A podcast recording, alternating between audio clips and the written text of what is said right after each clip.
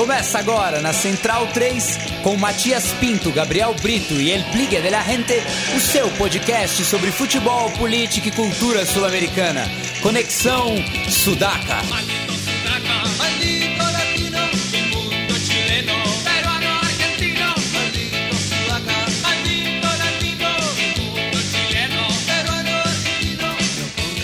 Buenas ouvintes da Central 3, está começando mais uma edição do Conexão Sudaca, ocupando e resistindo na sua placa de áudio. Meu nome é Matias Pinto e, como sempre, estou ao lado dos meus companheiros de batalha.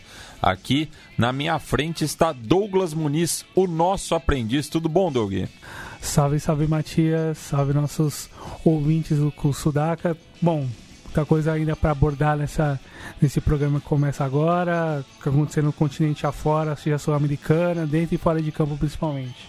Bem, então vamos já colocar os pingos nos is, né? Começar aí pela, pelos 16 avos de final da Copa Sul-Americana que definiu os últimos classificados à fase seguinte, né? Começando na terça-feira ali com o Nacional recebendo o Sol de América no Gran Parque Central. A partida de ida tinha sido 0 a 0 no Paraguai. É, e o Bolso, como você bem definiu, fez um gol de pinball, né? Sim, total. É, e segurou o resultado depois, né? Para não se desgastar, é, já que é, é, o atual líder é, com a campanha ideal do, do torneio Clausura no Uruguai. É, e já pensando aí também na, na sequência de jogos, acho que é, já estava satisfeito né, com, com esse resultado. E perdeu chances até para aumentar o placar. Assim, uma, uma certa sucessão de contra-ataques perdidos no segundo tempo, quando o jogo já direcionava para os seus, seu, seus minutos finais. Mas é interessante ver esse crescimento, essa manutenção de, de nível que o Nacional vem conseguindo manter após a saída da Libertadores, o, as taças, as conquistas desde o primeiro semestre, o torneio intermediário dão mais lastro, dão mais calma e tranquilidade para o Cacique Medina conseguir manter o seu nível de jogo para o time, o time conseguir responder em campo, tem bons valores, não em tese não perdeu ninguém até o final da janela, ainda resta alguns dias, alguns jogadores podem ir, o caso talvez do mais chamativo do Oliva, volante que ele mesmo pensou da base, que trabalhou com ele na base sobre o profissional e vem jogando muito bem. E é um time bem redondinho, bem armado, sabe o que fazer. Uh, não, não perdeu em casa esse ano nenhuma vez uh, a torneios oficiais. Consegue vender resultados jogos fora de casa, consegue jogar bem fora de casa, mais que sofra. Em casa consegue fazer cumprir consegue fazer o mando valer a pena e consegue ganhar seus jogos. É um time sólido demais e que vai oferecer bastante dificuldades pro, pro São Lourenço que vai vir do outro lado, do lado dele na chave. É, o Cacique Medina não teve muitas perdas, né? Aí com a, com a janela europeia, né? E ganhou o de Castro. É, então. É, só que enfrenta aí o São Lourenço na próxima fase que apesar de duplamente derrotado né, pelo Deportes Temuco, é, conseguiu a vaga devido à a, a, a, inscrição né, é, de um jogador pela equipe chilena que já havia sido inscrito previamente pelo Defensa e Justiça na competição. A gente explicou o caso melhor há duas edições. É, e com isso reverteu né, o, o, placar de 1 a 2 no novo gasômetro para 3 a 0 então visitou ali a região de Araucânia, no sul do Chile, é, podendo perder até por dois gols é, de diferença. Se fosse 3 a 0 levaria para os pênaltis, mas o Pirre começou muito bem o, o, o jogo, né? É, exigiu uma grande atuação do goleiro Navarro, que inclusive foi um dos pivôs ali da, da, da confusão no final do jogo, mas um, um, bom jogo lá no Hermann Becker, é, sob os olhos de Marcelo Salas, ele matador. Boa apresentação do Temuco na volta, com a gente imaginava talvez que o time entraria numa rotação menor por conta do, do que aconteceu em vias do resultado e da punição que o clube sofreu, mas conseguiu jogar bem novamente, apresentar boas ideias, um time bem montado pelo Valdo Ponce é, pelo Miguel Ponce, melhor dizendo, é time que sabe jogar, sabe o que fazer em campo, sabe agredir, não tem medo de, de, de ir para cima para os times grandes, por mais que, enfim, tradicionalmente não tem o mesmo peso. E a destacada do São Lourenço é a atuação preguiçosa mesmo do time, talvez pelo, pelo resultado alterado via Comebol em relação ao problema que houve, mas um time um tanto lento para agredir, um tanto tentando se resguardar um pouco mais, assim, estranhamente, por mais que o resultado era largo e praticamente caminhava a classificação e, enfim, as cornetas aumentam pro lado do Barro Flores em cima do, do Pampa Biagio. Vai precisar mexer em algumas coisas certamente e a perda de alguns jogadores importantes nesse processo, desde quando ele assumiu, ainda afeta e por mais que o elenco seja de bom nível, ainda tem coisas ainda para se acertar. Lógico, há semanas até o jogo do o jogo da ida com o Nacional. Há um tempinho ainda para conseguir se, se ajustar. Mas é importante que se ajuste, principalmente porque o argentino já começou agora e o ano apresenta, esse representante de ano apresenta jogos difíceis para o Cuervo e que vai precisar responder, principalmente por tudo que aconteceu no primeiro semestre. E no mesmo dia, só que um pouco mais tarde, né, o Milionários recebeu o General Dias é, no El Campín é, e não deu chance pro azar, né? Despachou o, os paraguaios por 4 a 0 é, Uma boa atuação né, do Ovelar, que saiu é, brigado do Júnior Barranquilla, é, fez o, o, o, segundo gol. É, e a equipe do treinada pelo Miguel Angel Russo tem credenciais né, para sonhar é, e chegar mais longe nessa Sul-Americana. Com um ataque pesado, Iron Del Valle, o Ovelar, o Gabriel Halt de, de, de, passagem pelo Racing, um time interessante de se ver jogar, vem conseguindo manter seus melhores jogadores e vai, vai forte, vai, vai com, com, com queixo levantado para essas próximas fases da, da Sula. Ganhou com autoridade, sem sofrimento contra o General Dias e teremos um grande jogo na próxima fase, um, um grande clássico, melhor dizendo, no jogo com o Santa Fé. É, e curioso, né, que a, as equipes paraguaias que jogaram essa semana foram todas eliminadas, assim como passou com os uruguaios na semana passada.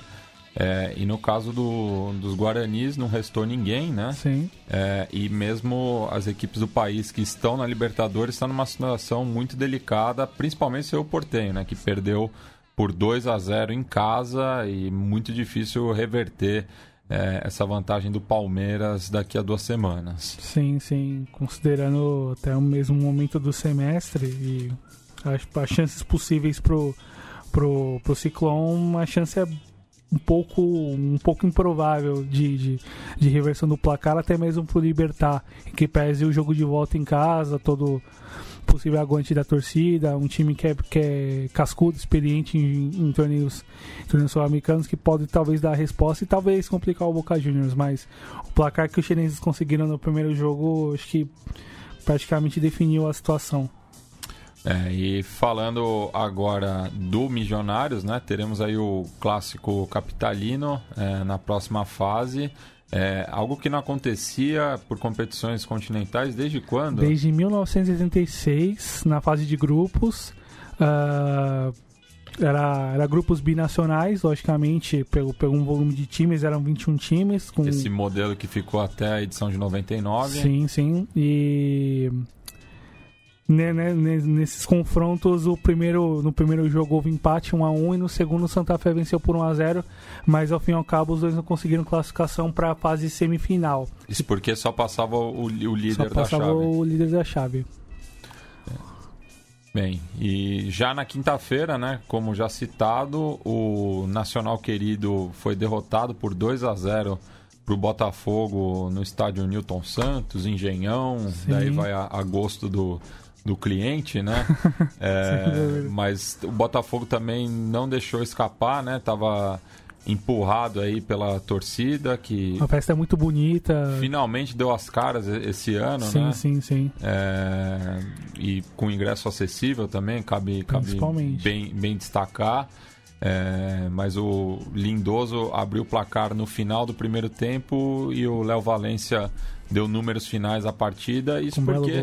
A equipe paraguaia ainda perdeu uma chance clara né, no, no segundo tempo e que fez falta depois, né? Porque se o jogo tivesse terminado 2 a 1 iria para as penalidades. Sim, isso aconteceu no segundo tempo, ali na metade do segundo tempo para frente, no momento que o Nacional tentava responder e atacar para conseguir igualar o placar e ter a vantagem ainda a seu favor. Mas o Botafogo passa bem por esse desafio, ajuda a dar um pouco de, de, de, de calma pro elenco, um pouco mais de, de segurança pro trabalho do Zé Ricardo que começa agora. E incrível, um ano o cara passa em três clubes grandes. E- É o novo Joel. Pois é, o Joel 2.0. É. Mas importante para conseguir começar o trabalho com, com, com um pouco mais de calma. E o time precisa se acertar no brasileiro. Não acho um time tão ruim como muito se diz, como se discute aí mídia fora. Tem bons valores, tem bons jogadores. O chaveamento da Sul-Americana é interessante para ele, considerando quem pode encontrar até a semifinal. É, agora pega o Bahia, né? Sim. Na- na- nas oitavas de final e, caso classifique, enfrenta o vencedor do duelo de rubro-negros entre o Caracas e o Atlético Paranaense. Acessível, bastante, bastante acessível. Mas o, o, o Furacão que tem feito uma campanha surpreendente na Sul-Americana, né? Eliminou já duas camisas muito, muito mais pesadas que, que a sua no, é, no continente, que foi o News Old Boys na, na primeira fase e o Penharol é, nessa fase de 16 avos de final. E, mas também é é uma questão de, de, de momento no Campeonato Brasileiro e talvez escolha do time que pode pesar lá na frente. Talvez é algo positivo que o Bo- Botafogo possa vir a ter em relação aos seus adversários brasileiros até lá o jogo com o Bahia ou se passar em relação a quem pode vir do outro lado da chave, né? Hum, Bahia que também está com um time acertado aí pelo. Anderson Moreira, né? Tem feito um, boas partidas na, na parada após a Copa do Complicou Mundo, né? muito o Palmeiras ontem, Um jogo de igual para igual no, no Pacaembu. Sim, sim, fez um ótimo jogo, vem melhorando bastante na mão do, do Anderson Moreira. Tem um time azeitadinho, bonitinho, bem montado e, e que, enfim, esse duelo brasileiro é um dos mais interessantes, certamente, que, que se nos vai apresentar as oitavas de final da Sul-Americana. É, e fechando agora, né? Vamos falar do- dos dois jogos que encerraram essa fase. A começar pela visita do Fluminense ao Luiz Franzini, né? E com um bom número de tricolores, né? Me surpreendeu ali na, na tribuna visitante. que- frio brutal. É, que fica à frente da, da televisão, né? Sim. E aproveitar e mandar um abraço pro. Dois, dois tricolores que já participaram aqui do Conexão Sudaco, o Antônio Leal, né? O curador do Cinefute, e o João Pedro Simões, que estavam presentes ontem ali no Parque Rodó. É, então fica aí o, o registro. É, mas confronto que estava bastante complicado é, no Maracanã, né? O Fluminense acabou encontrando os gols no final do jogo. O, o defensor estava muito bem fechado, né? Sim. E ontem a equipe da casa precisando sair mais pro jogo, o Fluminense foi criando as chances e numa delas o, o Pedro, que está com o faro apurado, balançou a rede e inclusive foi convocado para a seleção, né? Talvez o melhor centroavante do futebol brasileiro, jogando, jogando aqui mesmo. E o Fluminense depende muito dele, como a gente viu, como a gente viu ontem. E é um Fluminense ainda tentando se, se, se achar na- no, no comando do, do Marcelo Oliveira. Sofreu muito na segunda-feira no jogo com o Inter, Nossa, ali, ali foi um passeio, né? sem dúvida. O, o, o Inter é, matou o jogo já no primeiro tempo, sim, né? sim. E se tinha uma, uma talvez uma expectativa de, de, de riscos maiores no Uruguai, o Fluminense acabou correndo, de alguma maneira pela escolha tática do, do Marcelo, em jogar com três zagueiros e ainda manter um pouco a estrutura que ele jogou um jogo com o Inter e pensando na forma de tentar contra-atacar e segurar os uruguaios, mas em algum momento acabou sofrendo, o defensor sentiu a falta do, do Kogo, bom jogador que acabou, acabou de fora do, da, da partida. E bom pro Fluminense conseguir vencer, acalmar um pouco, um pouco a crise. ah, tem uma parte, essa parte final de turno e mais o retorno para conseguir melhorar essa posição na tabela no brasileiro. Na Sul-Americana tem um chaveamento com uma, um, um, adversário que não é tão pesado como poderia ser o Roy Wilstermann, não só por conta do, do da, da, da, altitude, mas por conta do, do, que o time pode oferecer. O Wilstermann é um time bem montado, que, que joga junto a um largo tempo. O Cuenca talvez não apresente isso de forma regular, mas conseguiu passar, deixar os bolivianos no jogo de volta e pode oferecer algum problema para o Fluminense, mas até pela parte logística, né? Principalmente. A gente vai falar disso mais adiante. Principalmente e, e bem importante para o Fluminense nesse momento conseguir acalmar a situação em relação a, a resultados em campo e, e problemas administrativos e, e crises que persistem a vir fora dele, tentar manter seus melhores jogadores, como o próprio Pedro Sornosa e, e outros jovens, como Ayrton Lucas, que é muito bom jogador. E pro restante da Sul-Americana apostar nisso dependendo do que pode vir ali na frente se conseguir superar o Cuenca. É, e até você citou o caso do Atlético Paranaense, é uma situação que o Botafogo também não está livre ainda, né? Sim. né? As equipes brasileiras que é, restaram na, na Sul-Americana estão com o olho lá na parte de baixo da, da tabela também, né? Sim. É, são quatro pontos que separam Fluminense e Botafogo do Z4, né? Que é ocupado pelo Santos no momento. É, enquanto que o Bahia tem um jogo a menos, mas são três pontos também de diferença pro, pro Peixe, né? É, aí vai ser um pouco questão de escolhas quando, quando os jogos chegarem e um momento principalmente na tabela, mas é importante ainda assim olhar para a Sula, para todos eles ainda. Enquanto que o Atlético está na zona de rebaixamento com um jogo a menos, mas mesmo, é, mesmo que vença né, essa partida é, faltante aí, é, não sairia da, da zona ainda, né? Então Sim. tem que olhar com carinho aí pro, pro, pro resto da, das duas competições, né? Sim. Ainda não, não tá numa fase de priorizar uma ou outra. E se você olhar os confrontos, é, são acessíveis.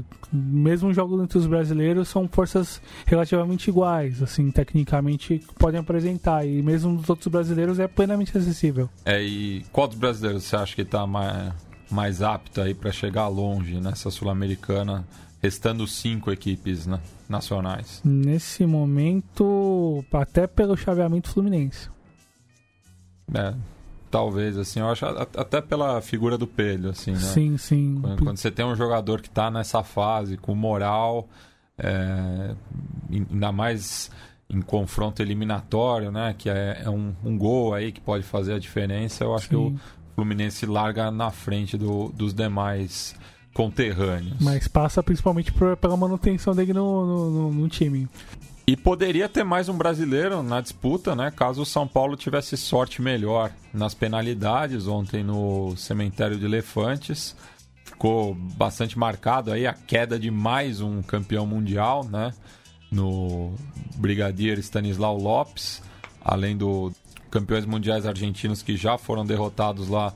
Soma-se ainda o Penharol, o Santos e agora o São Paulo, que apesar de ter ganhado nos 90 minutos, foi eliminado, né? E fica aquele gosto agridoce para a torcida tricolor, porque é, nos 180 minutos foi amplamente superior, né? Mas por conta do, do gol tomado no, no Morumbi, as coisas se complicaram bastante. É, o São Paulo jogou bem os dois jogos, ainda mais na, na formação de ontem, né? Que foi um mistão ali, né? Tinham seis jogadores considerados reservas, apesar do Aguirre não, não gostar dessa expressão, mas são jogadores que têm jogado menos, né? Caso do, do Jean, goleiro. Acho que o, o, o, dos que entraram em campo ontem, o Bruno Alves é o que tem jogado mais, né? Até pela, pelo rodízio que o, o Aguirre tem feito na, na zaga, né? No miolo da zaga. Uhum. Mas daí o Araruna, mais uma vez improvisado na, na lateral direita. O Lisieiro, que eu tinha até cantado essa bola no, no Zé no Rádio, era jogo para ele, né? E foi. E foi.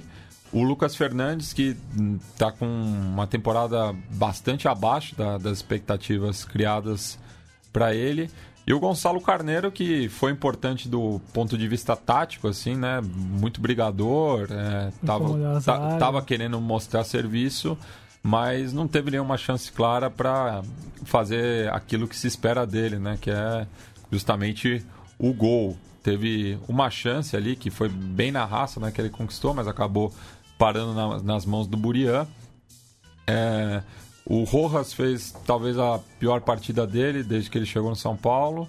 O Reinaldo estava muito bem, principalmente no segundo tempo ali, em parceria com, com o Everton, né? É, mas fica, fica essa questão aí para São Paulo, né? Mais uma eliminação para um, um clube é, bem mais modesto, né? Do, do, do, que o São Paulo. Mas acho que até pelo momento é, na temporada e pela forma como se deu a eliminação, nem se compara com a queda para o Defensa e Justiça ano passado. Né? Eu acho que o São Paulo sai com a frente alta, é, apesar da, de não estar mais na, na competição.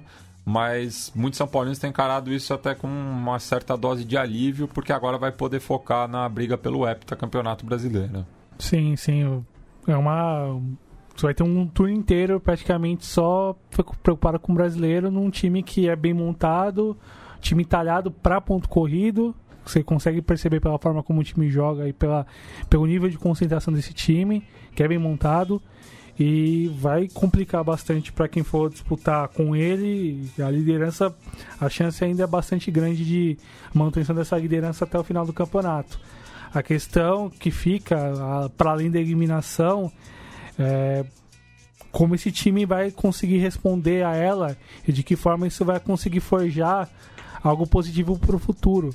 Pensando hipoteticamente esse time pela margem de pontos e pelo que pode conquistar com uma vaga na Libertadores garantida para muito provavelmente na fase de grupos. E aí tendo mais jogos para jogar, tendo novas situações que muitos, que alguns desses jogadores ainda não vivenciaram, que é o jogo de Libertadores e, e de volta, uma situação de, de, de, de, exigência maior em comparação com o que está esse ano, vai ser importante ver como esse time vai conseguir responder daqui para frente. É, e repassando aqui né, os confrontos das oitavas de final, é, vamos primeiro pelo lado da chave sem brasileiros, né? Que já tem um representante da extinta Merconorte na semifinal, né? Já que além do clássico capitalino que a gente citou, é, teremos Deportivo Cali e LDU. Outro jogo interessante. É, lembrando que a volta será na Colômbia. Uhum. É, então vejo aí os quatro times muito aptos né, para chegar é, mais longe. É, acho que está tá bem equilibrado esse lado da chave. E com bons trabalhos dos treinadores. O Pablo Repeto na liga completou um ano mês passado. O Santa Fé vem conseguindo responder bem com o Guilherme Sanguinetti. O Miguel Nerro Russo vem trabalhando bem e com algum tempo, em algum tempo já no, no Milionários e conseguiu o título colombiano no final do ano passado. Uh, tem coisas boas ainda a vir para esse lado da chave aí em nível de jogos e que vai ser casca grossa para quem vir no outro pedaço da chave, né? E curioso que são três treinadores uruguaios e um argentino, né? Dois mais experientes, né? O o russo. O russo e o pelusso. Sim. E dois aí mais jovens, assim, não, não tanto, né? Mas o, o Repeto, que fez um bom trabalho pelo Del Valle. E o Sanguinetti, é, que tá bem no, nos Cardenais. Né? É um exemplo de que há espaço para todos. Como muitas vezes se discute aqui, que os jovens vêm tomando espaço, e ao mesmo tempo não conseguem tempo para conseguir emplacar seus trabalhos, lá fora há espaço para todos e há bons trabalhos para ir no que acontece aqui. O Sanguinetti, inclusive, foi o, o, o treinador é, campeão do, do primeiro título que a gente registrou aqui no Conexão Sudaca, a Copa Inca, pela Aliança Lima em 2014. Pois é, pois é, que baita lembrança, é. que baita lembrança.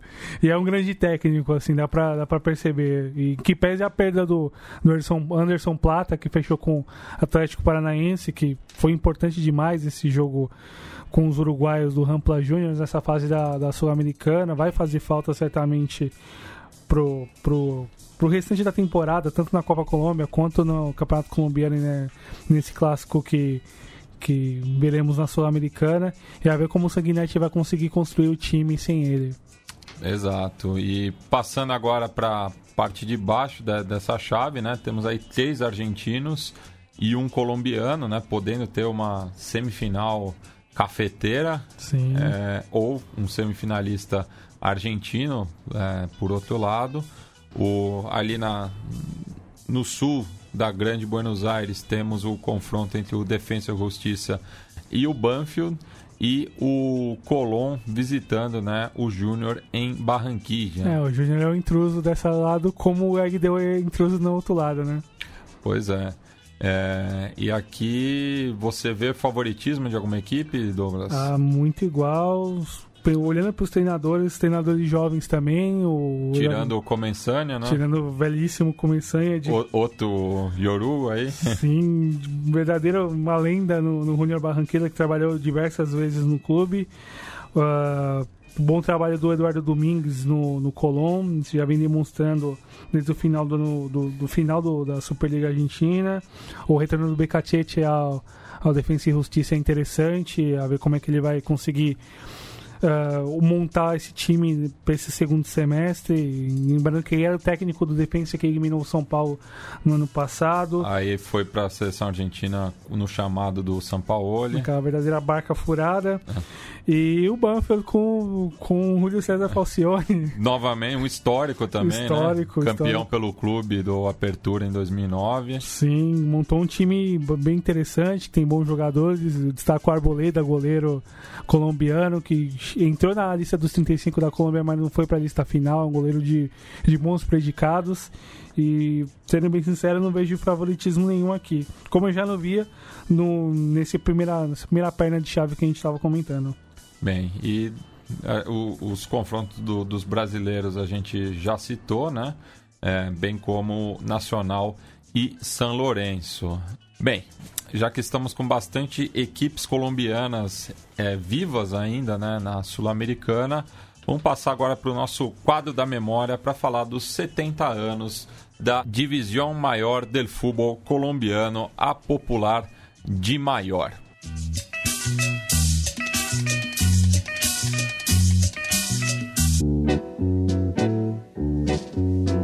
Recuerdos de Ipacaraí.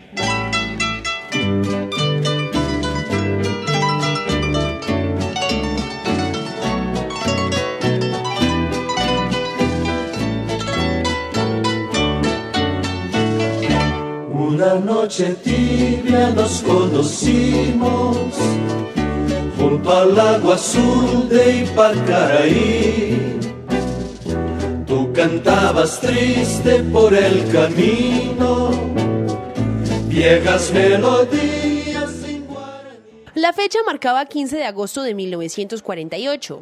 Ese día inició un cuento apasionante, el fútbol profesional colombiano. Atlético Municipal y Universidad Nacional escribieron los primeros párrafos de una historia rica que dejó como primer campeón a Independiente Santa Fe.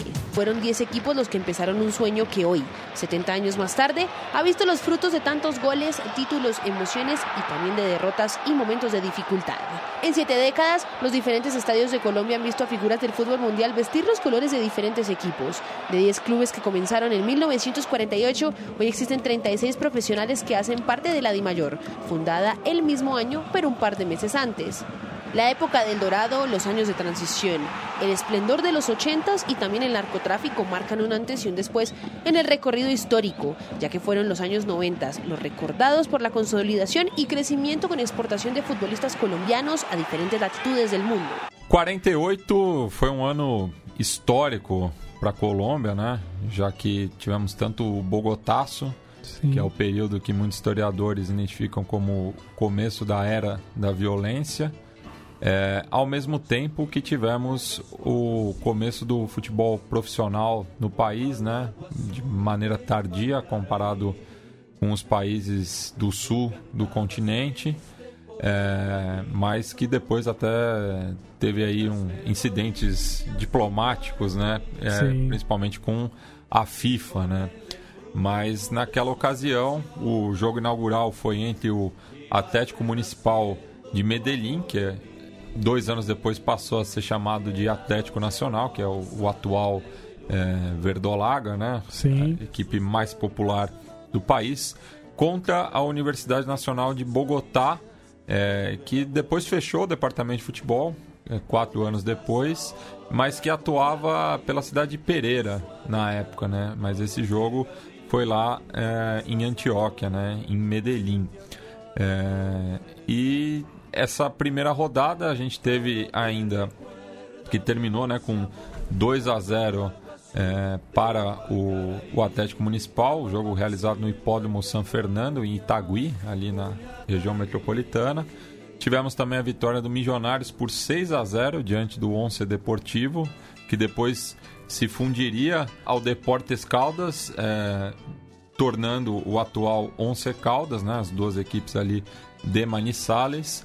É, esse jogo foi 6 a 0 para os Mijos no El Campín. O Júnior recebeu o Deportivo Cali no Municipal, é, venceu por 2 a 0. Tivemos o empate justamente do Deportes Caldas por 1 a 1 com o Independente Santa Fé, que seria o campeão no Paulo Grande.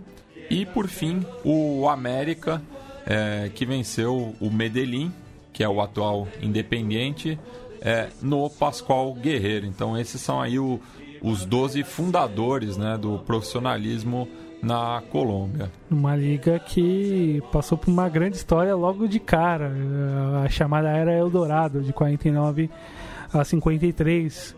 A fundação de uma liga chamada Liga Pirata, a partir do, do Aldabe, que trazia jogadores de fora para jogar no país sem pagar a taxa de transferência. Inclusive utilizou o expediente da greve de jogadores na Argentina que vinham acontecendo e também na greve que acontecia no Uruguai no ano de 49 já. Uma grande atuação do Obdúlio Varela Sim. como representante sindical. É, e uma coincidência política né, também com o título do, do Santa Fé, né, o primeiro campeão colombiano, é que o, o próprio Bogotaço tem como estopim o assassinato do presidente colombiano, o Jorge Eliezer Gaitán, que era ligado ao Partido Liberal que usava o vermelho como Santa Fé, né? É, a, a questão cromática aí do, dos clubes capitalinos é cada um pende para os dois partidos da época, né? E segundo dizem, ele era torcedor de Santa Fé. Sim, a, a torcida até leva bandeiras com o rosto né, do, do Gaetan no, quando os, os Cardenales jogam no El Campín. E num período posterior da, da fundação da liga que recebeu diversos jogadores do continente.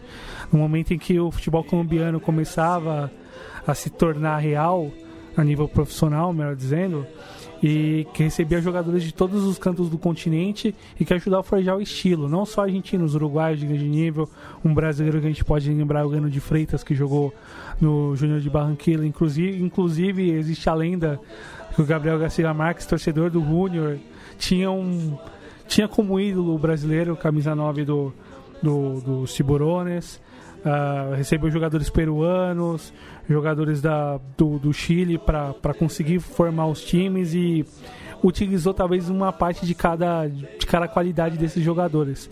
Mas se você percebe, você nota assim pela forma do jeito colombiano de jogar, se existir, a influência argentina é fundamental. Tanto que nos primeiros anos, mesmo dentro do, do período da Eldorado até posteriormente, o artilheiro colombiano sempre é argentino. Sempre argentino independente do time que ele jogasse.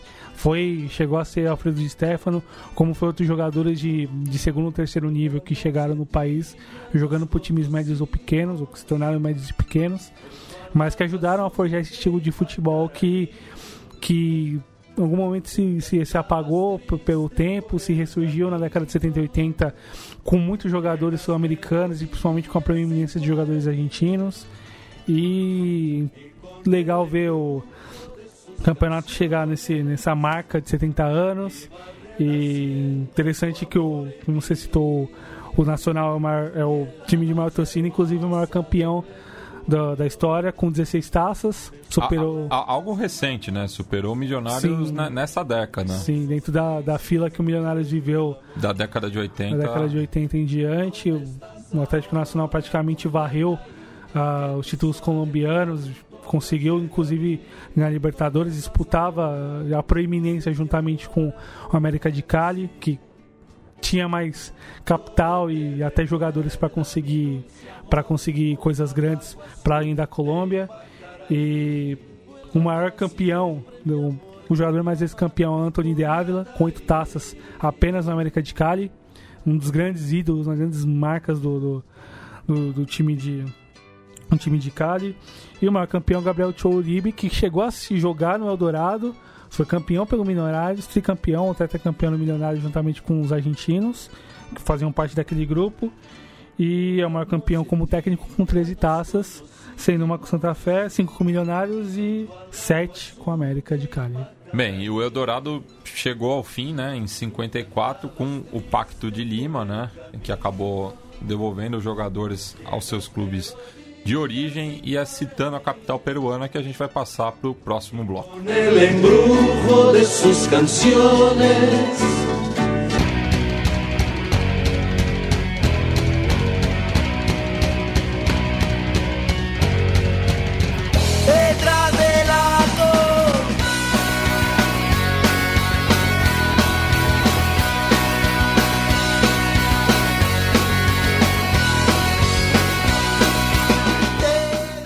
Última terça-feira em Luque, a Comembol definiu né, quais serão as sedes das finais únicas eh, da próxima temporada, tanto da Libertadores quanto da Sul-Americana. Né? A partir da desistência eh, de Montevidéu, eh, sobrou Lima e Santiago e elas vão receber respectivamente né, a final da Sul-Americana e da Libertadores. Daí o pessoal do impedimento fez aqui um, um levantamento das vezes né, que, que essas sedes realizaram o, o jogo de desempate, né? Quando A Libertadores é decidida em três jogos, Em não três o jogos, saldo né? de gols Numa ainda melhor- decidir. numa melhor de três. Então, o Estádio Nacional foi, foi a Cantia que mais recebeu esse tipo de, de jogo, né? Em seis oportunidades, 65 é, Título do do Independente, o bicampeonato, Bicampeonato. Independente. 66 o Penharol contra o River, o o, histórico 4x2 do o jogo do Gaginaço. do Gaginaço, É, 67 o, o Racing. título do Racing sobre o Nacional, É, 74 o Independente e São Paulo. São Paulo, É, 76 Cruzeiro e River. Cruzeiro e River e 87 o recordado gol do Aguirre é, contra o América de Cali na prorrogação. Por que não sou teu senhor? Que, inclu- que inclusive a gente usa numa das nossas vinhetas Uma das aqui. narrações mais espetaculares É. e surreais da história do futebol sul-americano. Enquanto que Lima receberia a final pela primeira vez em 71. Nacional e Estudiantes. Foi estudiante? Sim, sim, Foram Nacional e Estudiantes. seguidas. Foram três jogos do Nacional Estudiantes e o Estudiantes finalista quatro vezes. quatro vezes. E Lima que depois receberia a final de 72, daí já por méritos próprios, né? Sim. Com o Universitário encarando o Independente no primeiro do- dos quatro títulos que viriam pro, pro Rojo naquela década. Uma base que jogava na seleção peruana de 70 e 78. Enquanto que no ano seguinte o, o próprio Estádio Nacional receberia também, por méritos próprios, o Colo-Colo, né? Também enfrentando os Diablos é, no, naquela campanha que ficou conhecida como El Equipo que rechazó el golpe, né? Por Sim. conta da comoção popular ali entre os chilenos com o seu representante mais popular. Sem dúvida. Uma final muito tensa que o Independiente teve que sofrer muito para conseguir vencer, o- vencer os chilenos em casa. Vencer, aliás, como visitante. E daí também é, o Estádio Nacional ainda recebeu a, a final de 75 da União Espanhola, Sim. A- as duas finais que o Cobreloa disputou em 81 e 82, Perdeu ambas. com Flamengo e Penharol respectivamente. Com o detalhe do Flamengo jogando. Com o detalhe do terceiro jogo de 81, o Flamengo ganhando em Montevideo. 93 com a Universidade Católica, que não conseguiu reverter a goleada de 5 a 1 sofrida no, no Morumbi. Sim. Venceu por 2 a 0 mas a mufa do Estádio Nacional seguiu, porque nesse intervalo teve ainda o, o título do Colo-Colo, mas já no Monumental da Via Arellana.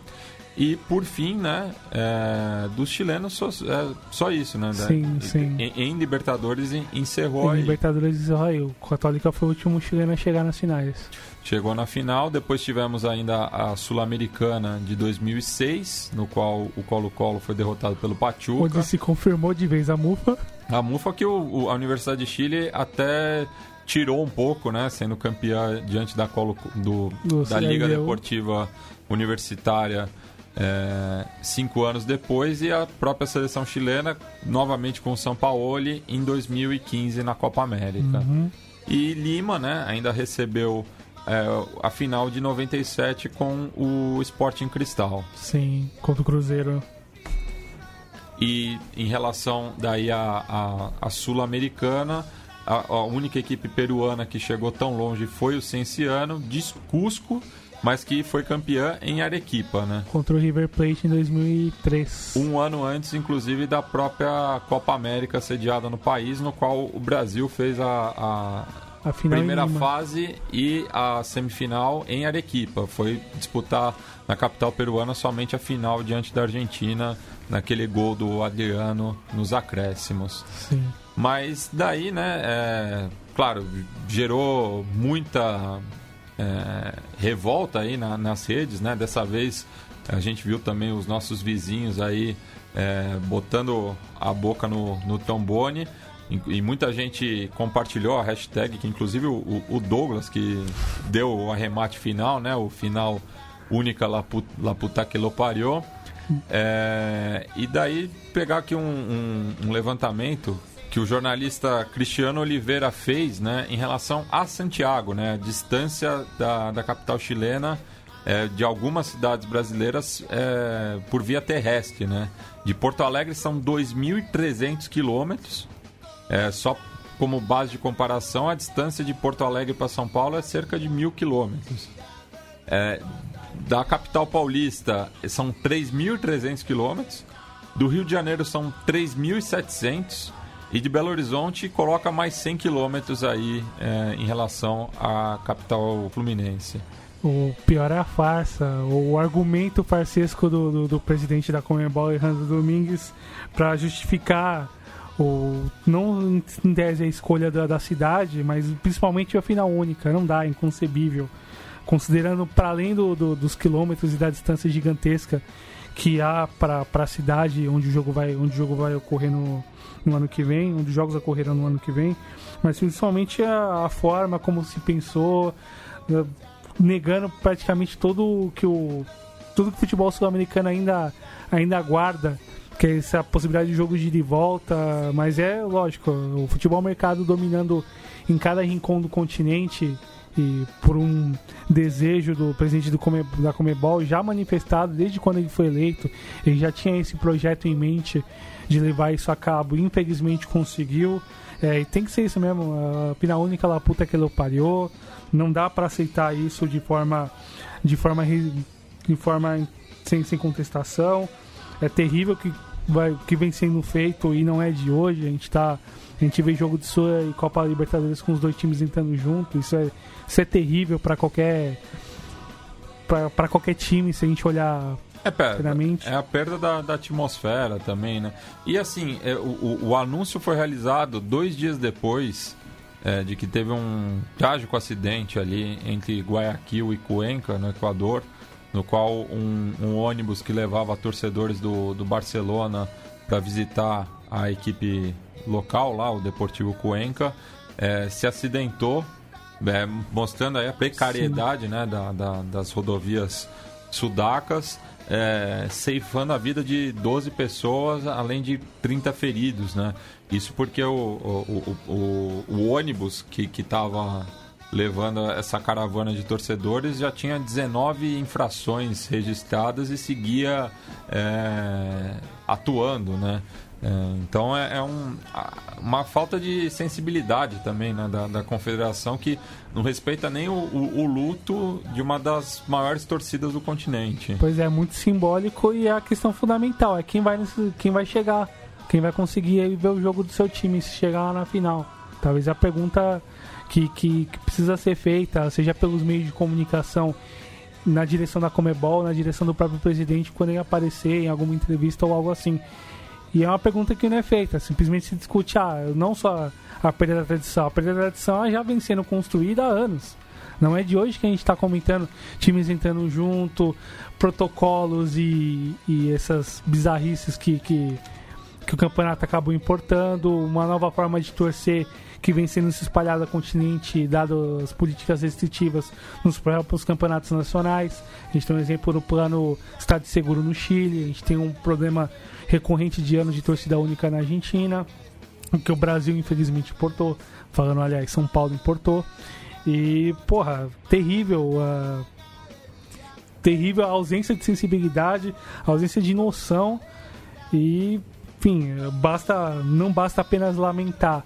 Sim, tem que se levar essa pauta, essa disputa à frente e não só encampado pelas mídias, por nós aqui discutindo e contestando isso nas redes sociais, mas é os torcedores mesmo que colam para fazer essa disputa aí, por mais que, que seja um momento de muitas derrotas, continente afora, dentro do, do, do, dos tablones, cabe uma tentativa de resposta por parte dos torcedores. Não dá para aceitar isso de forma, de forma tranquila.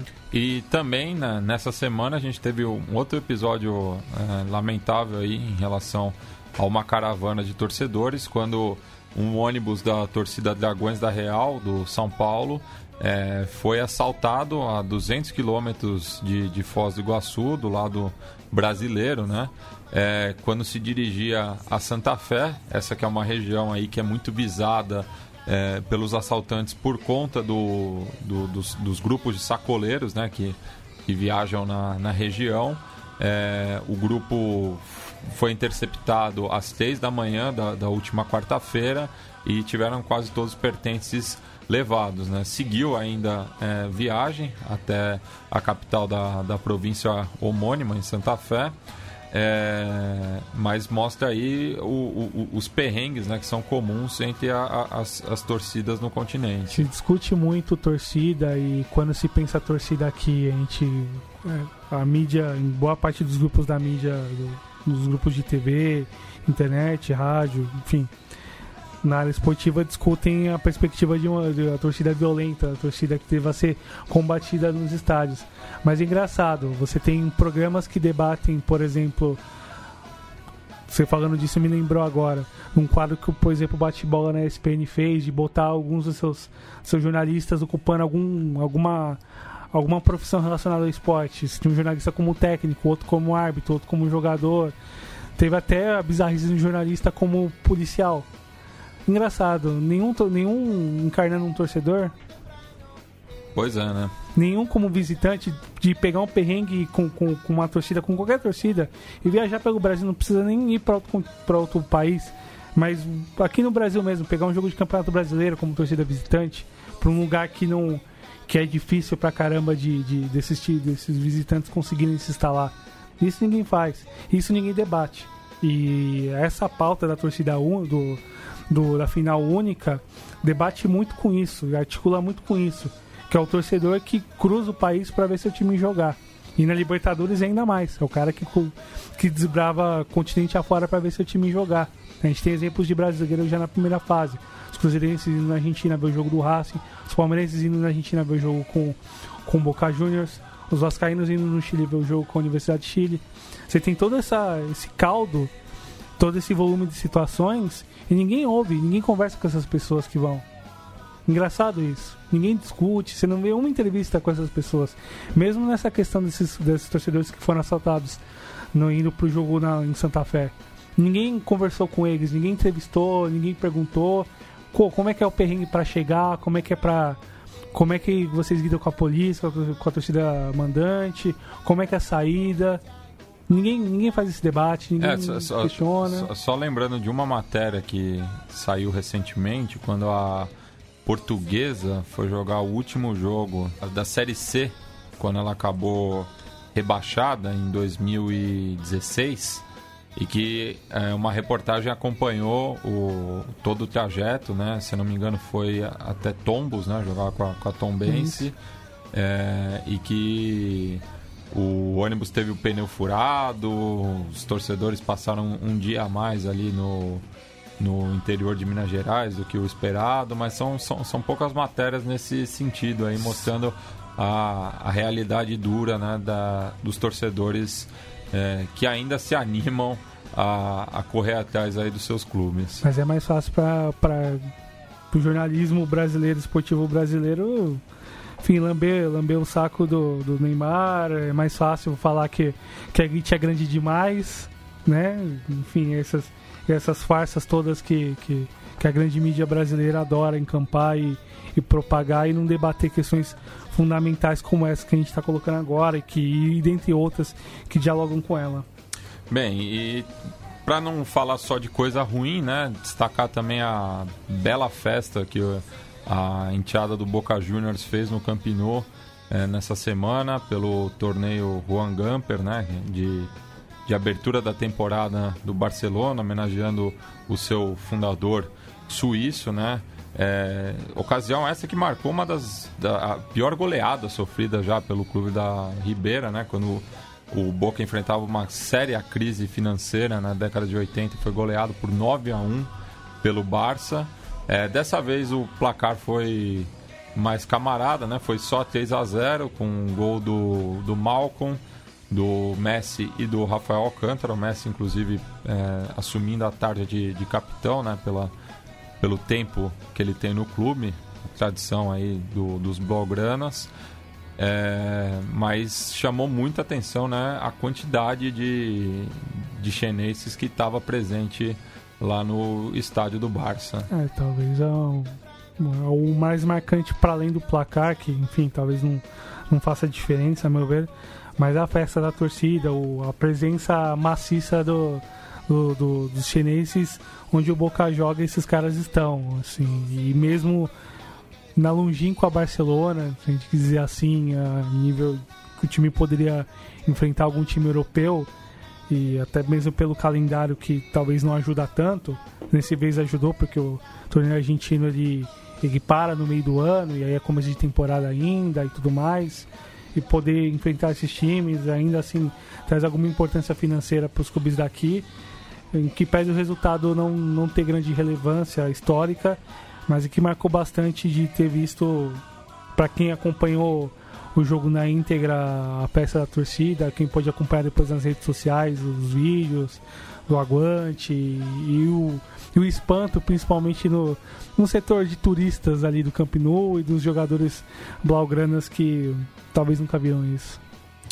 É, e só finalizando aqui, né, também tivemos nessa quarta-feira, 15 de agosto, né, dois clubes históricos do continente sopraram velhinhas, né, inclusive tem uma relação fraternal muito forte, né, estamos citando o Estudiantes de Buenos Aires e o Montevideo Wanderers, talvez a amizade mais longeva de enteadas no continente.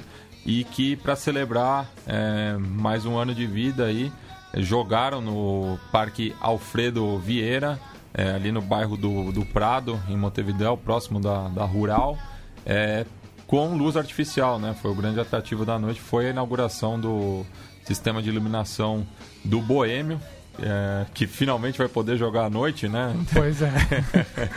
é mas e acaba virando uma alternativa, né, para pro, os clubes ticos é, uruguaios que forem disputar competições continentais e acabam tendo muitas vezes que, que o Luiz Franzini. Ou às vezes jogar no centenário nas fases mais avançadas, se eles é. conseguem bater fases mais avançadas.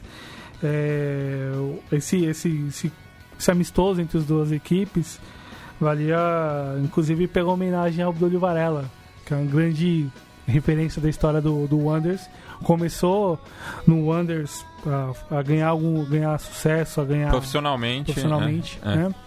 E, enfim, pela, pela importância, pelo encontro de dois times amigos e com uma larga amizade, pela, pela inauguração do, do, das torres de iluminação e de todo todo momento importante que, que o clube, um clube como o Montevideo carrega da forma como ele conseguiu articular essa construção, com o clube assumindo a bronca, com entrando com dinheiro do, da, da FIFA para ajudar a custear o processo, os próprios torcedores segurando a onda em relação a, a contribuição dos sócios para conseguir pro, tocar esse projeto e torná-lo real.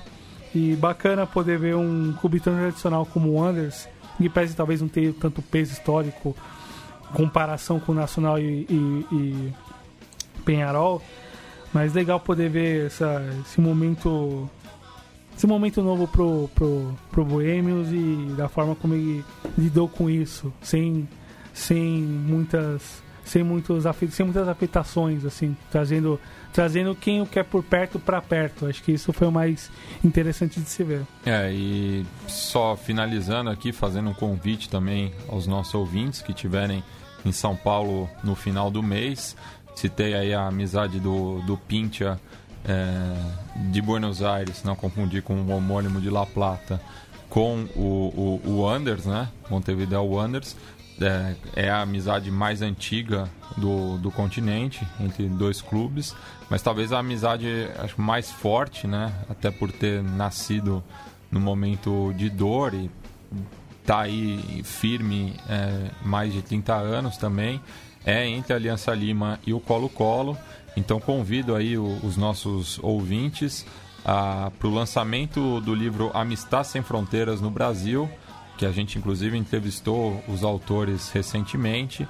É, o evento vai ser realizado é, com minha mediação é, no dia 30 de agosto, quinta-feira, às 19h30, é, na arquibancada Botões Clássicos, que fica na rua Raul Pompeia 1011 ali próximo do Hospital São Camilo, na, na Avenida Pompeia, próximo inclusive do, do Palestra Itália, né? Sim. Do outrora Palestra Itália. Saudoso Palestra É, então vai ser um evento muito bacana aí. Quem, quem quiser também trocar ideia com a gente é, aí no, no tete a tete, fica à vontade. O livro vai estar sendo vendido também na ocasião por 50 reais. É, e está sendo realizado nessa data justamente porque é o dia posterior à visita do Colo-Colo ao Corinthians é, lá em Itaquera. Então, é, o, o, pessoal aí que organizou o livro, onde o Colo-Colo está jogando nessa Libertadores, eles estão aproveitando para lançar o livro, então entraram em contato conosco para fazer esse evento. Então, é, lançamento do, do livro Amistade Sem Fronteiras no Brasil, dia 30 de agosto, 19h30, Rua Raul Pompeia, 1011. Quem quiser ir de metrô, é, o mais próximo, não é tão perto assim, mas o mais próximo é o, a estação Vila Madalena, mas também pode pegar qualquer ônibus que vá pela Pompeia que vai te deixar é, na cara do gol. Considerações finais, Doug? Só pegando esse, esse gancho em relação ao livro, venham, porque vai ser um debate tanto e é uma história muito interessante dessa relação amistosa entre o Alianza Lima e o Colo-Colo. Acho que para fechar mesmo, Matias, uh, poder voltar após duas semanas aqui contribuir com o programa. Foi um programaço semana passada com os nossos compas lá do Rio. Esperando poder estar presente aqui para contribuir meus dois centavos aqui no programa. Mas, enfim, foi um baita programa. Legal poder fazer parte desse, desse, tra desse trabalho aqui, desse, dessa conversa que a gente, que a gente trava durante toda a semana e no, nas sextas-feiras aqui com todos os nossos ouvintes. Ellen, te amo e vamos que vamos. Bem, e a gente vai encerrar o programa aí em tempos de Ursal, né? Ouvindo um sucesso da banda uruguaia Supersônicos de 1994, do cassete Mundo Pistola no qual eles lançaram o tema República Oriental Socialista do Uruguai. É, e a gente estava até conversando né, no nosso conselho editorial, o Biglia falando que foi num, num, show dessa banda no começo da década passada, na extinta Fan House, que fica até próximo aqui da, da onde a gente grava é, atualmente, ali na, na rua Bela Cintia.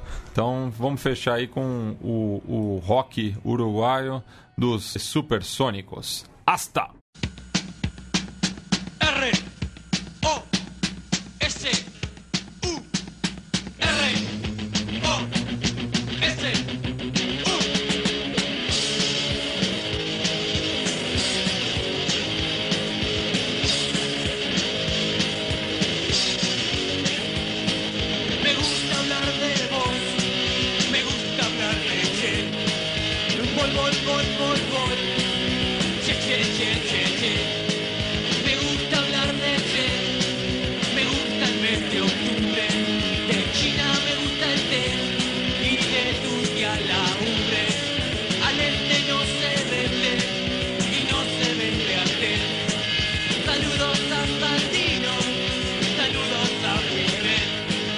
Saludos a Sandino y saludos a Pibes.